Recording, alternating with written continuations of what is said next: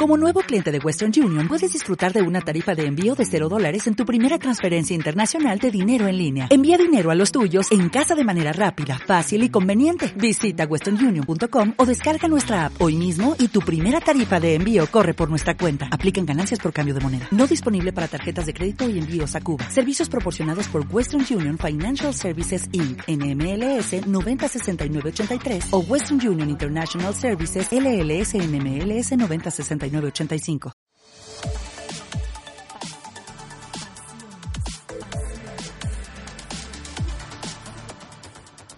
Pasiones. Pasiones con Enrique Tamés.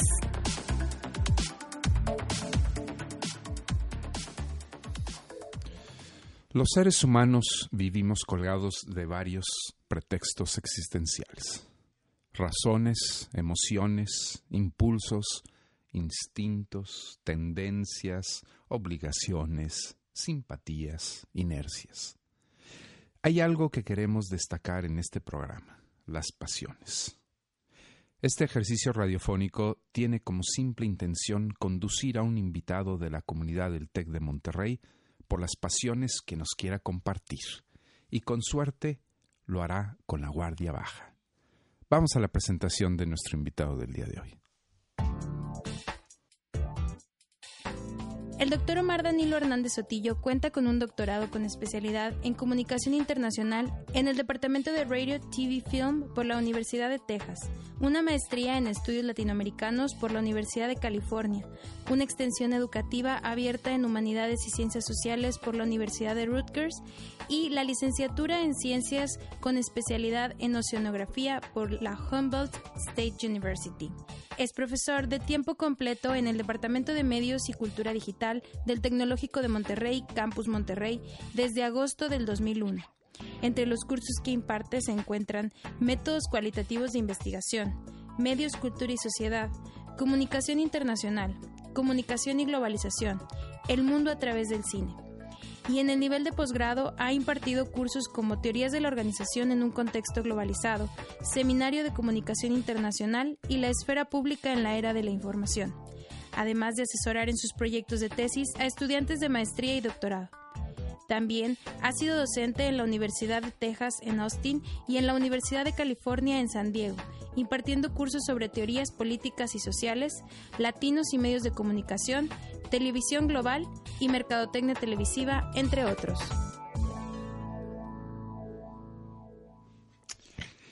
Tenemos en nuestro programa de pasiones por primera vez a un oceanógrafo. Pues siempre hay una primera vez. Siempre hay una... ¿Cómo estás, Omar? Muy bien, muchas gracias por la invitación. Un placer estar aquí. Un gusto tenerte por acá. ¿Cómo nació lo de la oceanografía? Ay, así, ahora sí nos vamos a unas vidas pasadas, ¿verdad? Eh, pues a mí siempre me encantó el mar. Sí. Y pues crecí cerca de la playa. En los veranos de chiquillo nos íbamos a la isla de Margarita, de donde es mi mamá. Originalmente es nativa de allí, en el occidente de Venezuela. Y pues eh, yo creo que a la hora de, de, de finalmente decidir eh, por una carrera, pues este se presentó eso. Claro, yo había empezado ingeniería. Esa historia es bastante larga. Había empezado ingeniería, que es, digamos, lo normal, ¿verdad? Ajá. Este, pero tuve la flexibilidad de poder cambiar este mi, mi major. Yo estudiaba en los Estados Unidos sí. y, y entonces, pues, o sea, fue lo que me llamó más la atención. y, y, pues sí, terminé en la universidad, eh, bueno, Humboldt State University, que es de California State, del sistema de California State. Y, y, trabajé un tiempo en, en cuestiones de oceanografía, particularmente en química de aguas. Este, y ya después, bueno, ya es otra historia, ya me fui acercando más a las ciencias sociales. En el, en el norte real de California En el verdadero norte de California. muy al norte. Sí, San Francisco es el medio. ¿no? Así es, sí. Como, no es el como domina Los Ángeles y San Francisco, pues este norte y sur, ¿verdad? Pero no. Oye, pero luego hiciste un tránsito, te fuiste acercando hasta hacia las ciencias sociales. Sí, efectivamente. Fíjate que es curioso porque en realidad lo que me llamó la atención fue, eh, yo trabajé un tiempo en un, en un proyecto con el Ministerio del Ambiente. Sí. Los ministerios son como secretarías aquí en México. Uh ¿verdad? -huh, uh -huh. Eh, el sí, allá son ministros. Son ministros en lugar de secretarios. Y, y en varios países latinoamericanos son ministros, Ministros, no sí. secretarios. Sí. Sí.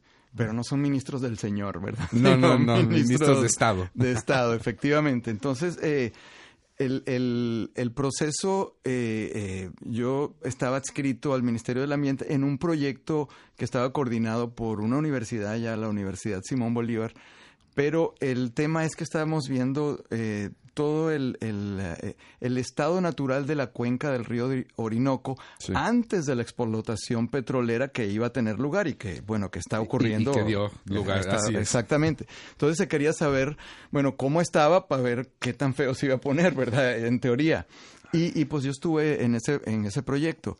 Eh, pero el, el, tema acá es que para conseguir los fondos para ese proyecto, aun y cuando estaba aprobado, este, supuestamente había que ir a Caracas y hablar con gente de una oficina que se llamaba FAPO, Baja Petrolífera del Orinoco, y, y, hacer pues toda una serie de maniobras con estos burócratas para que te soltaran la lana necesaria para poder trabajar. Entonces me, me pareció este, muy interesante toda esa especie de danza burocrática slash política para inclusive empezar a hacer ciencia. Entonces, pues como que me fui más, eh, me, me, fue interesando más ese lado y pues ya en... Más el factor humano, el factor más humano, el factor, el factor político, este, eh, el, la cuestión, eh, eh, digamos, entre instancias, aún y cuando fuese ciencia, ¿verdad? Entonces, pues ahí ya me, me, me, decanté más por este lado. Luego te fuiste a la Universidad de Texas. ¿En Austin, asumo, o en dónde En estabas? Austin, sí, sí, en Entonces Austin. ya, ya no tenías mucho mar alrededor. No, no, no. Ya te no, un poco no, lejos. pero antes de eso estuve en la Universidad de California en San Diego. Ahí, Ok, ahí ahí hice mi era- ahí maestría. era mar, Ahí, era mar. ahí era mar, sí, es eh, un lugar maravilloso San Diego, fantástico para vivir. Qué bueno, Omar. Mira, eh, vamos a empezar hablando de tus pasiones. Eh, nos declaras tú que una de tus pasiones es el misterio del ser humano, así lo declaras. El- Sí, sí, sí. Me imagino que la pasión es tratar de entender el misterio del ser humano o simplemente contemplarlo o abrazarlo. Pues yo creo que una, una mezcolanza, quizá al final del día vivirlo, ¿verdad? Porque pues eh, acá estoy, o sea, Sí. y, y ando en este proceso, pero ahora que, que pues que he tenido la, la fortuna o la experiencia de ser padre, este, es decir, de tener hijos eh, y, y- y formar una familia, este, pues ir eh, presenciando, pero de una manera muy activa, obviamente, el crecimiento de, de, pues, de unos chiquillos, ¿verdad? Desde, pues desde que son el, el eco, ¿verdad? Que, que hacen en la panza de, de- de la mamá. Mm. Claro, claro. Hasta que nacen y luego, pues, empieza todo este proceso y ahorita, pues, mi hija mayor está aquí en, en el TEC Estudiando, estudiando, sí. sí, arquitectura, hello. Sí. Este, y, y, y pues es, es, es- o sea, es desplega- ver desplegarse toda esta maravilla cognitiva, emocional, sentimental, física, ¿verdad? De, de un individuo, es- pues, está increíble. Oye, te suelto la pregunta a rajatabla. Vámonos a ¿Cuál- quemarropa. ¿Cuál es el misterio del ser humano? Pues yo creo que se va a quedar como misterio. Creo que en esta vida no me va a alcanzar, Enrique. Ajá. Pero, pero yo creo que sí hay ciertas cosas que, que uno tiene o que uno puede ir accediendo a ellas que te hagan como que más fácil el, el, el transitar esta incertidumbre. El asunto es una incertidumbre porque, pues, o sea, realmente lo único que sabemos a ciencia cierta, o por lo menos desde donde yo estoy, es que nos vamos a morir. Sí. ¿Verdad? Eso Es de está que ahí. estamos y que nos vamos a morir. Y que nos vamos a Tenemos morir. Aquí dos estoy, certezas. Aquí estoy, estoy. Exactamente, Aquí exactamente. estoy y el día de mañana, en algún momento, dejaré de estar. No voy a estar, exactamente. Y, y- Ajá. y eso es todo. Y este vivimos en esta especie de, de- de batalla por el significado y la gente inclusive se mata por esas cosas, este, buscando certezas que no lo son. O sea, pues o- yo creo que es una pretensión de que haya esas certezas. No, no lo son. ¿Cómo? Pues, no. Certezas de... O De certezas que- eh, de que esté- religiosas, ah, certezas- religiosas. o certezas eh, ¿O la certeza de que el otro existe? ¿O ahí Mm, estás bueno, más no, no, yo, yo cierto? sí, mm, ah, eso sí, el, el otro está ahí. el Sí, otro está aquí ahí. está, a ver. Ajá. Ah, O sea, ahí está que- Enrique y tiene las manos más calientes que yo. A, yo a- a lo mejor es producto de tu imaginación. A lo mejor soy un producto de tu Sí, imaginación. no, no, no, eso sí, el otro, el otro está ahí, gracias, gracias a Dios, porque el otro me devuelve mi humanidad en la mirada. Bueno, seguiríamos en un momento hablando del uno y del otro. Le hemos pedido a Omar, como a todos nuestros invitados, nos, traigo, ta- nos traiga también una selección de las cosas que le apasionan desde un punto de vista musical. Y vamos a escuchar algo muy real, no, pero también muy, una voz muy misteriosa. una voz muy, que escucharla a la, a la gran Janis Joplin es escuchar muchas cosas muy poco claras, ¿no? De lo que nos transmite, de lo que nos hace sentir. Vamos a escuchar este clásico de Janis Joplin, Peace of My Heart, y regresamos.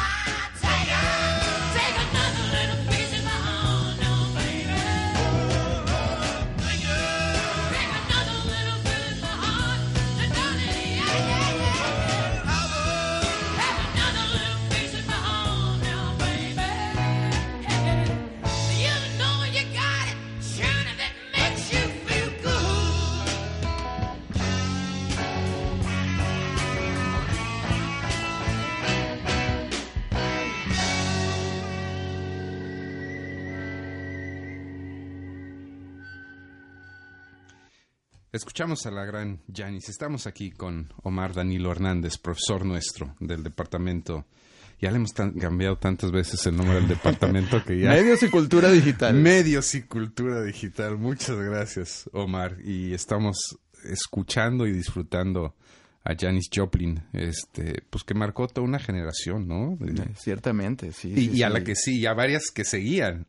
Yo estaba muy niño cuando ella, ella falleció, pero eh, pues ella siguió estando presente en pues, el pues inconsciente colectivo mucho tiempo. Es ese tipo de artistas que suben a una especie de Olimpo, en parte porque se fueron muy temprano, ¿verdad? Entonces se hacen mitológicos. Qué paradoja, ¿no? Como Jimi Hendrix. Como Hendrix, como, Jim, Morrison, ¿verdad? En California. Es decir, de repente pareciera una ironía, ¿no? De precisamente por irse jóvenes, claro. garantizan de alguna manera la inmortalidad. La inmortalidad, sí, pasan a, otro nivel, aunque uno pudiera pensar que es que es que hicieron muy poco, ¿verdad? Muy pocos discos, muy poco material, porque se fueron muy jóvenes, pero lo que hicieron, ahí está.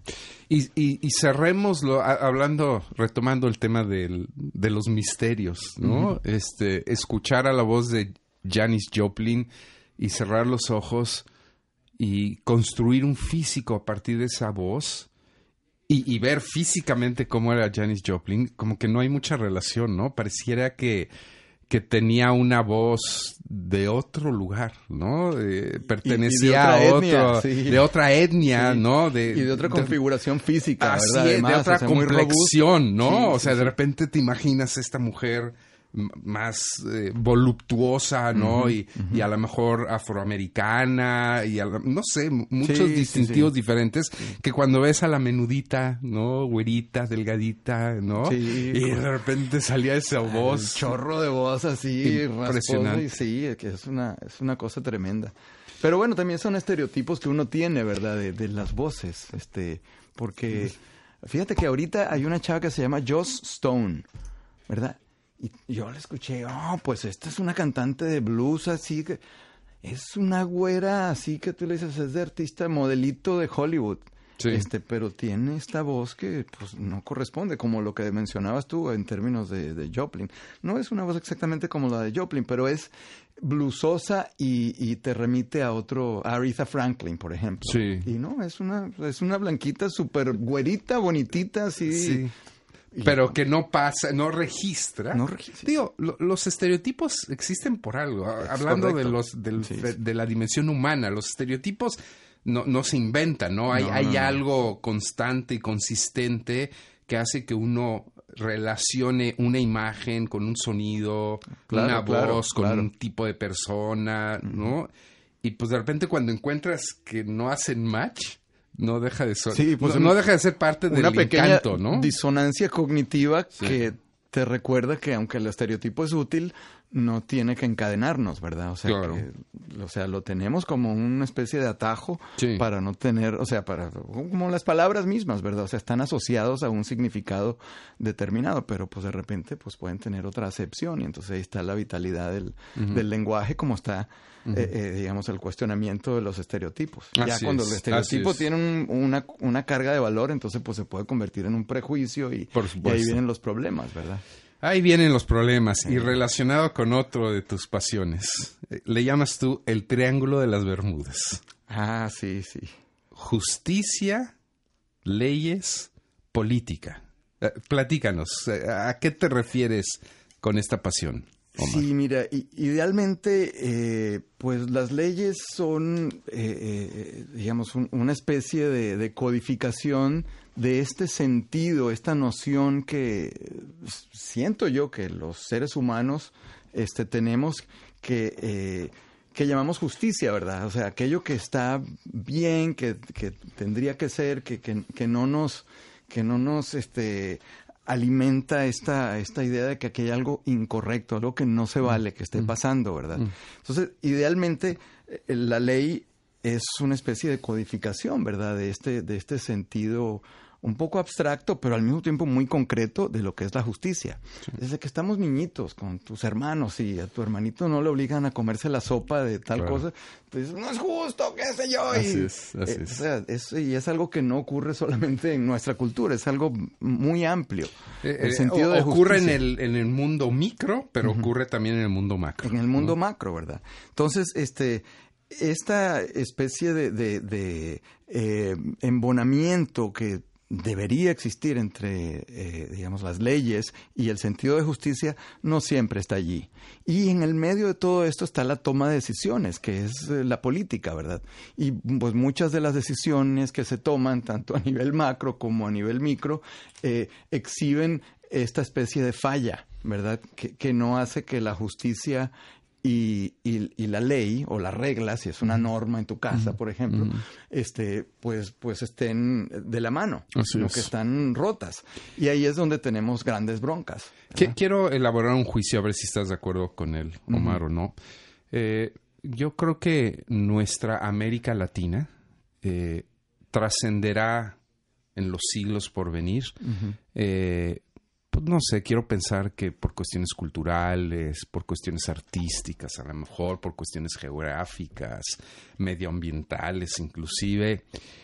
Pero cuando hablamos de este triángulo de las Bermudas, como lo pones, justicia, leyes, política, híjole. Como que en América Latina no hemos sabido hacer la tarea para trascender. No, no hemos dejado huella, no pues eh, eh, a lo mejor la palabra es un poco duro, pero pues nuestros sistemas han, fallado, han, han fracasado y, bueno, no puedo dejar de pensar en eh, Venezuela en este momento y, otros países también en otros momentos, ¿no? En donde la situación se pone muy difícil porque no, precisamente esta relación entre justicia, leyes, política, pues no, no es una relación armónica. Al contrario, es una relación un triángulo de, las Bermudas, o sea, como que desaparece lo que uno esperaría que estuviese ahí, ¿verdad? Esta, esta relación armónica, como bien dices. Y, y no, eh, América Latina, pues, este, yo a veces digo que somos una sociedad colonial con WhatsApp. O sea, realmente eh, los estamentos, eh, la, la, visión por parte de, pues de, ciertos grupos, sobre todo de, las eh, capas eh, más favorecidas en la sociedad, hacia el resto de las personas, sobre todo a, la gente de, las capas más, eh, más desfavorecidas, este, pues es una visión que contiene elementos pues de cierta condescendencia en el mejor de los casos, por no decir desprecio o racismo, que son términos mucho más duros. Entonces, el, el, el, problema esencial, me parece a mí, es una cuestión de las relaciones entre los miembros de la sociedad, relaciones productivas, laborales y relaciones sociales. Eh, eh, todavía estamos muy marcados por las diferenciaciones, digamos, coloniales. ¿no? Sí, o sea, estamentos de que, o sea... Eh, Somos diferentes, ¿no? Y hay cosas que ni qué como diría la chimoltrufia, ¿verdad? Hay cosas que ni qué y ahí queda. Pero en realidad eso hace muy difícil que una sociedad pues pueda vivir en armonía y pueda dedicarse o dedicar la mayor parte de su energía vital a progresar. Entonces aquí gastamos tanta energía vital en cuidarnos los unos de los otros, porque si la inseguridad o la violencia o la tranza que, mm, de nuevo, mucha de la energía vital de, del grueso de la sociedad se disipa. y, y, pues en esas estamos, o sea, ahí en ese pantano. Y siento yo que no ha habido el, suficiente eh, diálogo generalizado sobre esto. Cuando se da es una especie de diálogo violento, conflictivo, tipo en Venezuela. Pues, o sea, en Venezuela se montan los chavistas y se, se arma el, la regorgalla y tremenda. Y es un conflicto que los oligarcas y los escuálidos y, todo esto. Eh, eh, regresando al corte, no de una vez le voy adelantando la pregunta a nuestro invitado, pero sí me gustaría escuchar de una voz. Vamos, Omar, como escucharon, ha pasado gran parte de su vida fuera de México, ya lleva muchos años viviendo en México, pero eso lo, le da una mirada particular. Entonces, me gustaría escuchar sobre estos temas de justicia, leyes política, en ese momento de la vida coyuntural de México. ¿Dónde crees o dónde ves que estamos parados en este momento? Pero antes, y hablando precisamente del tema latinoamericano, nos movemos de Janis Joplin hacia Jorge Drexler. Entonces, vamos a escuchar Milonga del Moro Judío.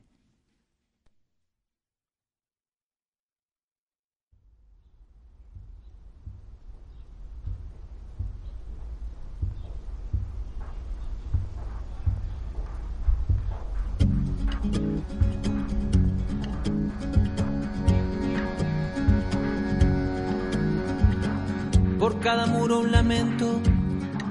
En Jerusalén, la dorada y mil vidas mal gastadas por cada mandamiento.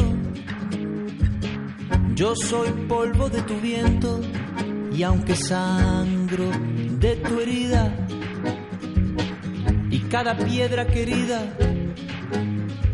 guarda mi amor más profundo una piedra en el mundo que valga lo que una vida. Yo soy un moro judío que vive con los cristianos. No sé qué Dios es el mío, ni cuáles son mis hermanos. No sé qué Dios es el mío cuáles son mis hermanos.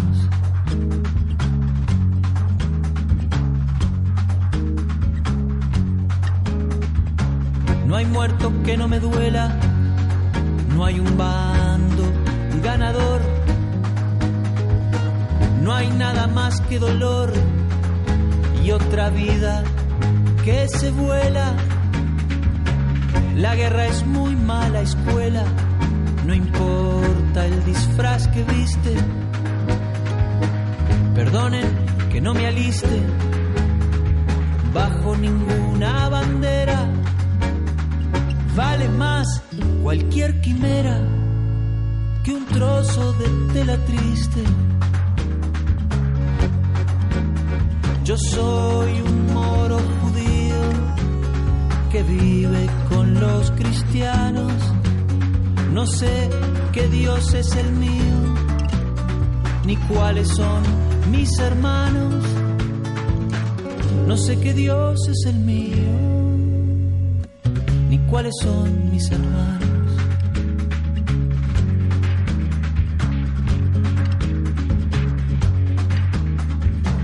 Y a nadie le di permiso para matar en mi nombre un hombre no es más que un hombre, y si hay Dios, así lo quiso, el mismo suelo que piso, seguirá, yo me habré ido, rumbo también del olvido, no hay doctrina que no vaya, y no hay pueblo que no se haya creído el pueblo elegido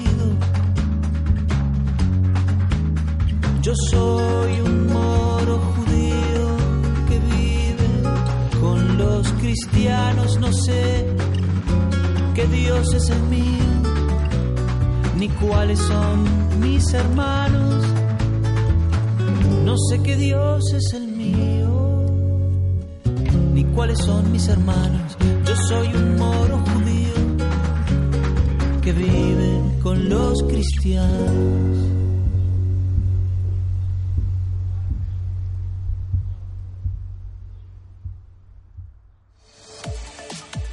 Estás escuchando Pasiones.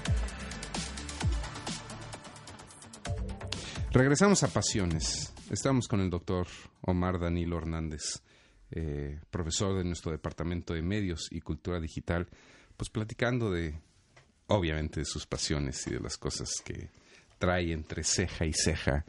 Y eh, cerrando este tema del triángulo de las Bermudas, como le has llamado, la justicia, las leyes, la política, este triángulo, ¿no? Que define pues mucho de nuestra vida pública, ¿no? mucho de nuestra En México estamos pasando una situación muy particular. Estamos viviendo un momento histórico eh, coyuntural, pero en donde el país podría eh, tal vez convertirse en otra cosa o no o, cómo es el momento actual es, es muy interesante. Fíjate que Hoy mismo estaba viendo los resultados de pues unas encuestas muy muy recientes con respecto a la popularidad de eh, AMLO, del presidente López Obrador. Y, pues está en el orden del 85%. Es, impresionante. Eh, y eh, se me ocurre en realidad que es, es el tipo de coyunturas que son muy promisorias pero generalmente en América Latina no aprovechadas. Me explico. Eh, quizá la mejor definición de un país de primer mundo es un país en, en, el cual la gran mayoría de los miembros de la sociedad creen en sus instituciones, en su sistema de organización, en fin, en su gobierno, etcétera. Y ocasionalmente estarán muy enojados con el gobierno de turno y pues lo sacan, etcétera. Pero, las reglas se siguen. Las reglas se siguen, exactamente. Hay una inversión de parte de la mayor de la el mayoría famoso contrato social rusoniano, ¿no? O sea, yo sacrifico algo, pero obtengo a cambio, pues... Y vale la pena. Y vale la y Vale la pena. Entonces yo, de mi propia voluntad, sin que esté nadie con un rolo amenazándome, yo me apego a esas reglas. Entonces, si la mayoría de la población está en ese tenor, entonces tenemos una sociedad viable, funcional, donde se pueden dedicar energías pues a progresar, lo que llamamos así típicamente progresar. Entonces, en los países latinoamericanos eso no se da, huelga decirlo. Entonces, el tema es que cuando tenemos momentos como este, donde un 85% de la, eh, por ciento de la población, es decir, el grueso de la población, incluyendo los menos favorecidos, eh, pues creen de alguna forma en, el gobierno, en la figura presidencial, esa coyuntura pudiera ser aprovechada para tratar de potenciar este sentimiento de, belonging, ¿verdad? De, pertenencia y de creer que las instituciones no están ahí para fregarme, mm. ni para favorecer a los grandes cacaos, ¿verdad? A los, a los dueños del changarro, sino las instituciones están ahí, o sea, pudieran estar ahí para mí. Entonces, la popularidad del caudillo de turno, llamémoslo caudillo de turno por razones Nueva América Latina, ¿verdad? La popularidad muy grande de un caudillo de turno pudiera, si los miembros, digamos, de las capas altas de la sociedad tuviesen esa visión y no fuesen, pues, tan eh, cerrados o tan eh, racistas, podemos decir, eh, de convertir esa popularidad temporal eh, a través de, pues de diversos mecanismos, poniéndose de acuerdo con ese liderazgo de forma tal que a lo mejor poco a poco o a lo mejor bastante rápido tratar de llegar a esa situación, a, una, a esa situación en que la mayoría de la población no vea al gobierno y a las instituciones como algo que está ahí para fregarlos o para oprimirlos, etcétera. Entonces, esas coyunturas son hermosas, eh, pero rara vez aprovechadas. A, mí me encantaría ver que eh, mucha gente, eh, especialmente gente de, lo que llamamos las élites, compartiera esta visión y en lugar de andar este, quejándose amargamente del desastre que es AMLO y de todo, el, o sea, invertir, tratar de invertir en esa coyuntura particular, de que toda la raza está entusiasmada con AMLO y ir convirtiendo de a poquito ese sentimiento en instituciones viables, confiables, de, forma tal que la gente entonces eh, siga las leyes.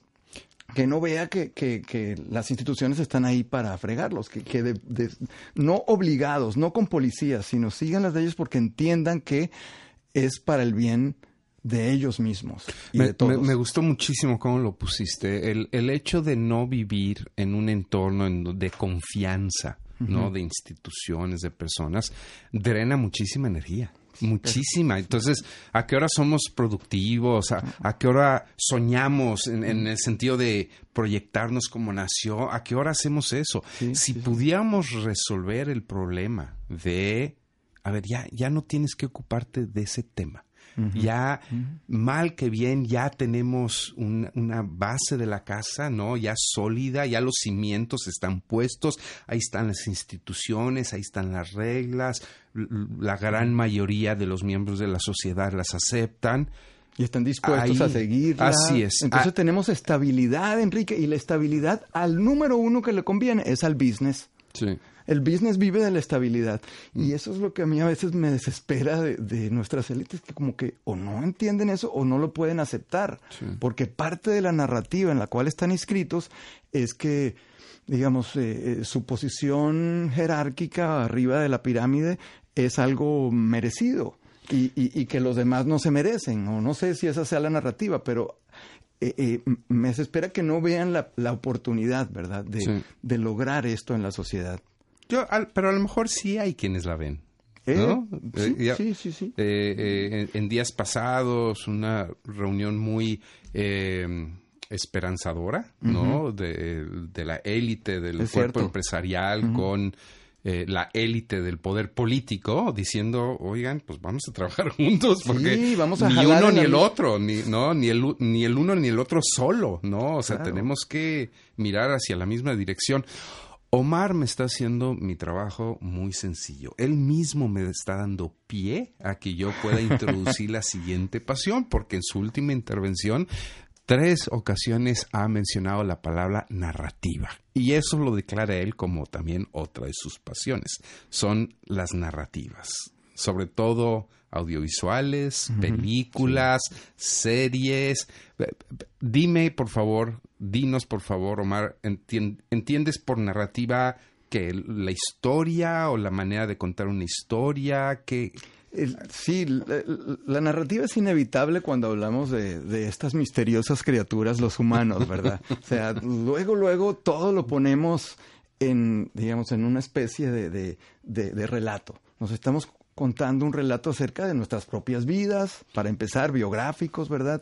O relatos sociales. Para hacer, para dar un significado, ¿será? Efectivamente, a lo mejor pues no nos gusta la incertidumbre, ¿verdad? Y como habíamos quedado que hay dos certezas nada más, que estoy aquí y que luego no voy a estar, pues y el resto, eso está como que muy cañón vivir Hay que llenarlo con algo. Hay que llenarlo, déjame echarme este cuento. Y entonces pues aquí te va la telenovela del país o la telenovela de la vida o la telenovela de Peña Nieto con la gaviota en su caso, ¿verdad? Así por cierto, ya acabó esa, ¿verdad? Ya, ya acabó, pero, pero narrativas, historias sobran en este querido país. siempre estamos con historias. Y, y, la verdad que el hecho de que estos eh, realizadores audiovisuales mexicanos hayan tomado a Hollywood por...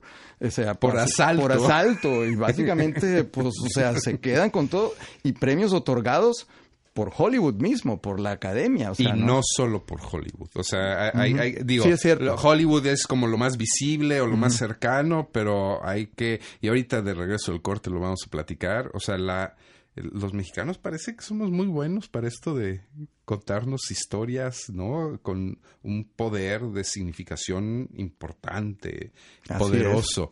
Vamos a escuchar selección de nuestro nuestro querido este invitado del día de hoy, eh, Omar Hernández. Vamos a escuchar de Rosario, ¿cómo se apellida Rosario? Flores, Rosario Flores. De Rosario Flores, vamos a escuchar no, dudaría. Gracias, no dudaría en el álbum. para que no dudes. para que no Es que dudé porque no, sabía, no conozco la canción y no sé si estaba leyendo la canción o el nombre del disco. No, es la canción No dudaría del álbum Parte de mí.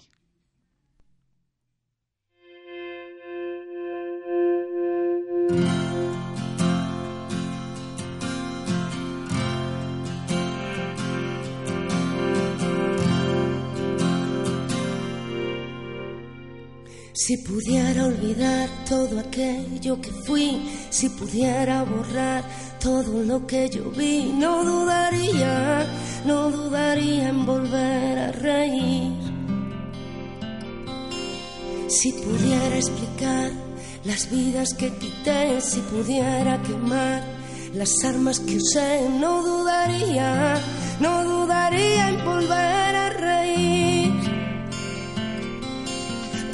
Prometo ver la alegría y escarmentar la experiencia, pero nunca, nunca más usar la violencia.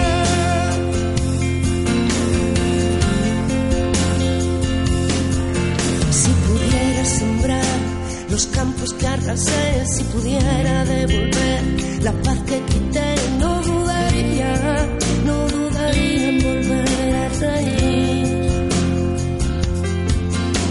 Pudiera olvidar aquel llanto que oí, si pudiera lograr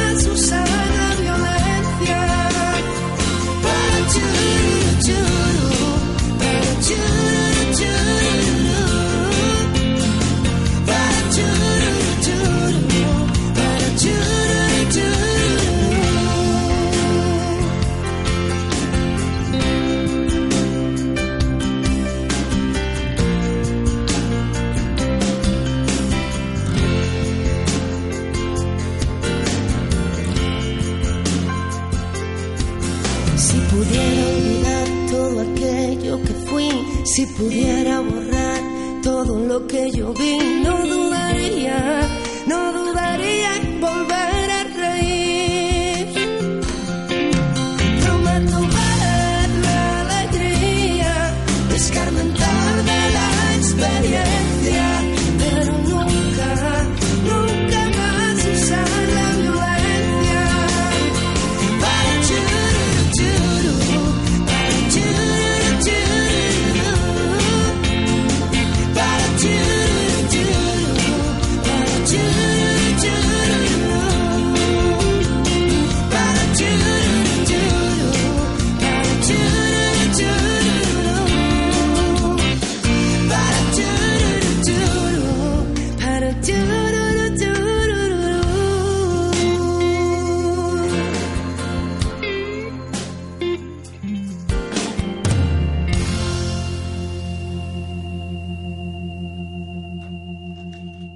escuchar de Rosario Flores la canción No Dudaría.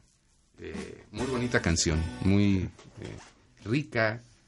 La usas para ciertos momentos especiales de tu vida. Sí, sí, no, no dudaría, me, me, me recupera de cualquier problema que pueda tener. Es, es, es una canción eh, en contra del uso de la violencia en cualquiera de sus formas. Eh, y es una canción compuesta por Antonio Flores, eh, hermano menor de, de, de Rosario e hijo de la gran faraona de Lola Flores, que trágicamente murió a los 33 años. Al, al poco tiempo de, de tener esta canción, pero bueno. El hermano de Rosario. El hermano de Rosario. Y Rosario, pues, eh, la canta con un feeling muy especial por, por todo eso. Muy linda. Regresemos al tema de las narrativas y de este eh, qué, qué buenos contadores de cuentos somos, ¿verdad? Sí, sí, de- definitivamente. Yo creo que no es casualidad que el boom de la literatura quizá más potente en, en- en las últimas décadas, pues tenga su, su eh, digamos, sus ramificaciones en el realismo mágico este de, de- de América Latina, de los García Márquez y Vargas Llosa y, y toda esa serie de escritores maravillosos. este. Ahora, déjame, déjame hacer una acotación aquí, Omar, porque eh, no únicamente eh, los países latinoamericanos producen estos estos hombres y mujeres de grandes ligas, ¿no? Sí, no, Que definitivamente producen- que no. Pero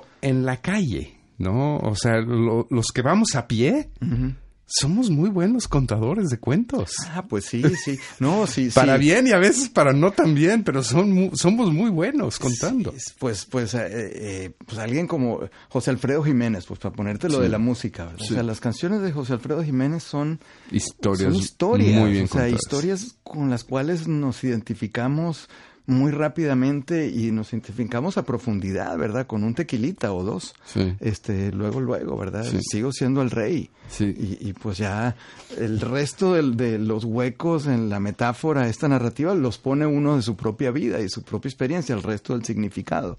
Pero Yo sí. me imagino que parte importante de tus clases, Omar, tiene que ver precisamente para prepar- con preparar a tus estudiantes de, de cómo contar historias, ¿no? De sí, cómo... sí, sí, sí, definitivamente. Les, les, de hecho, inclusive en las clases de, de- de- que tienen que ver más con política y cuestiones teóricas como comunicación y globalización, eh, en el fondo, pues ahí hay la búsqueda de que, pues que ellos eh, generen su propia narrativa con respecto a qué significa la globalización, ¿verdad? Este, y cuál es el papel que, que eh, las industrias culturales, digamos, o los medios en general, forman en la construcción de, de esa narrativa eh, globalizante. Porque pues al final del día sí, ya esa es la, esa es la historia principal. O sea, todo Ahora- el mundo quiere irse a otro lado por un, por un tiempo, aunque sea, a otro país, etcétera. Sí. Tú ves, eh, comparando los jóvenes, tus alumnos actuales, con otras generaciones de jóvenes o con nuestra generación o con inclusive una generación más acumulada. Sí, sí, Eh, con juventud acumulada. Con juventud acumulada. ¿Tú ves una, una diferencia en la manera de contar estas historias? Cre- cre- yo, yo escucho mucho que los jóvenes hoy en día, eh, una, una de las eh, razones por las cuales se diferencian de manera tan importante de las generaciones que les antecedieron es precisamente porque sus maneras de significar, sus maneras de contar sus historias son muy diferentes. ¿Tú, tú crees en esto? ¿Es tu experiencia? Eh, pues en cuanto al contenido de las historias, yo creo que sí, porque efectivamente, ah, inclusive ya estando en el TEC, o sea, hace mm, casi 20 años, no, cuando llegué aquí originalmente, eh, no había, eh, digamos, esta prevalencia de, de la, de, de la lógica de que yo me voy a ir a otro país Sí, por ejemplo. en lo que o antes de terminar en un intercambio que Claro. o sea pero la mayoría pues tiene eso como como idea o terminando yo voy a conseguir un trabajo en otra parte. O sea yo les pido que levanten la mano. Cuántos eh, piensan que van a este a vivir eh, en el futuro digamos cercano en el mediano plazo cuando mucho fuera del país trabajando etcétera y prácticamente el 100% levanta la mano. Claro. entonces, este, en, en términos de esa, de ese contenido, de la narrativa, de, de- de lo que va a ser su vida laboral, de cómo se perciben, eso sí, sí, sí siento yo que es, mucho más, eh, eh, eh, digamos, dominante esa, esa idea de que van a estar fuera, ¿verdad? Y es absolutamente normal. Este, es hasta raro que alguien no levante la mano y diga, no, yo quiero estar aquí, no me voy a ir. No, para nada. En términos de las, de las formas, pues obviamente los aparatos este, tecnológicos han, han provisto toda una serie de herramientas y de posibilidades que, que, este, pues que hacen a las, a las formas de contarse, de comunicarse entre sí, eh, pues, pues bastante diferentes de, de hace un tiempo. Claro. Esta forma de, de- de comunicarse por Skype con tu, pues con tu novio que está un año en Singapur, ¿verdad? Y bueno, pues aquí estamos en esto. Pues eso no estaba hace dos generaciones, ciertamente, no, ah, no estaba hace 15 años, ¿verdad? Deja tu generaciones, no estaba hace, hace poco. Entonces, ¿Tienes alguna predilección por ciertos tipos de historias, por ciertos tipos de narrativas? Eh, la verdad a mí me, me, me fascinan prácticamente todos los tipos de narrativas, siempre y cuando pues la historia este, te enganche. Eh, En cuanto a películas, por ejemplo, para ponértelo de alguna forma, pues cualquier género, o sea, en cualquier género, claro, eh, si la, digamos, si, si hay un contenido atractivo y la historia este, está bien contada, o sea que tiene que haber un interés.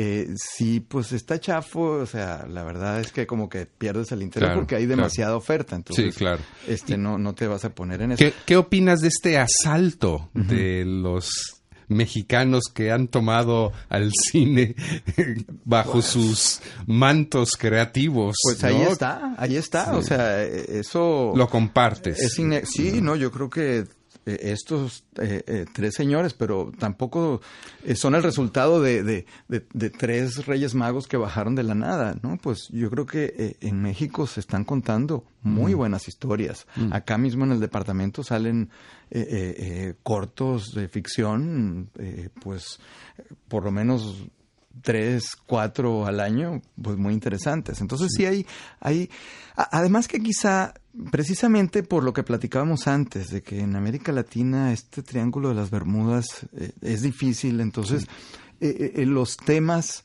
este, se ponen ahí solitos, ¿verdad? Por ejemplo, esta meditación que hace Cuarón sobre las clases sociales, ¿verdad? Este, sobre el asunto de género, eh, es lo que le da un interés añadido a, Roma. Oye, para, mal de nuestra calidad de vida, pero para bien de las de la creatividad artística, tenemos mucho de qué inspirarnos, ¿no? Efectivamente, efectivamente. O sea, el, día a día te lo pone por delante, ¿verdad? O sea, sí, sí, claro.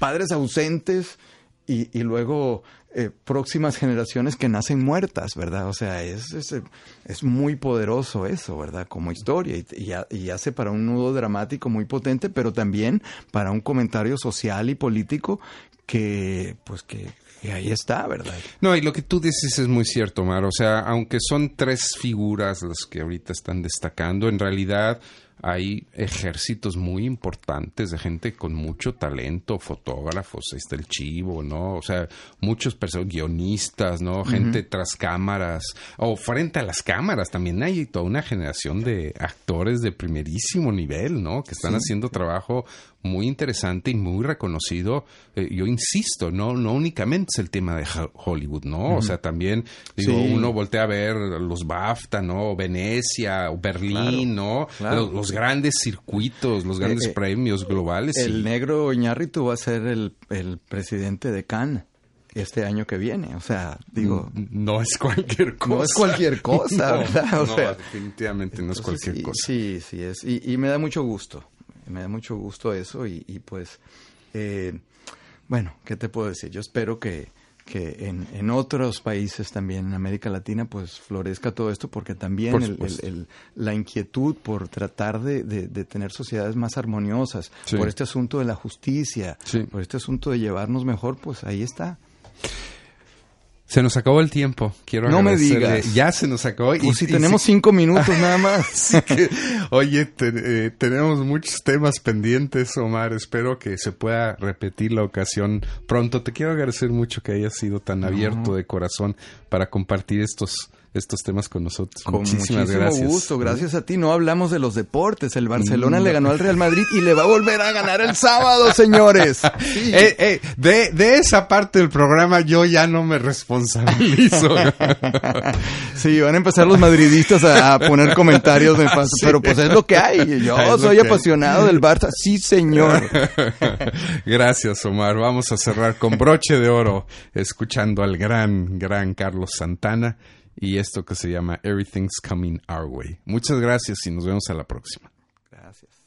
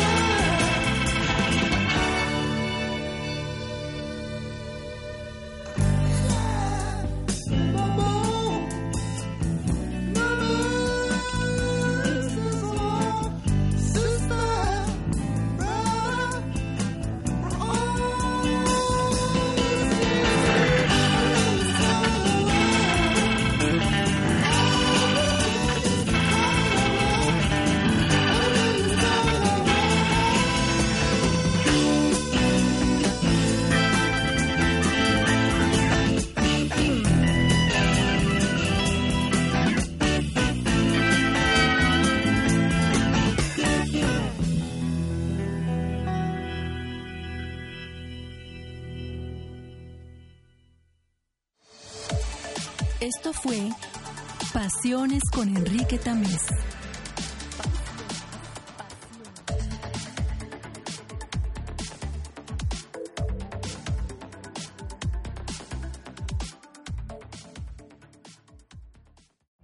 Every day, we rise, challenging ourselves to work for what we believe in. At U.S. Border Patrol, protecting our borders is more than a job, it's a calling. Agents answer the call, working together to keep our country and communities safe. If you are ready for a new mission, join U.S. Border Patrol and go beyond. Learn more at cbp.gov/careers.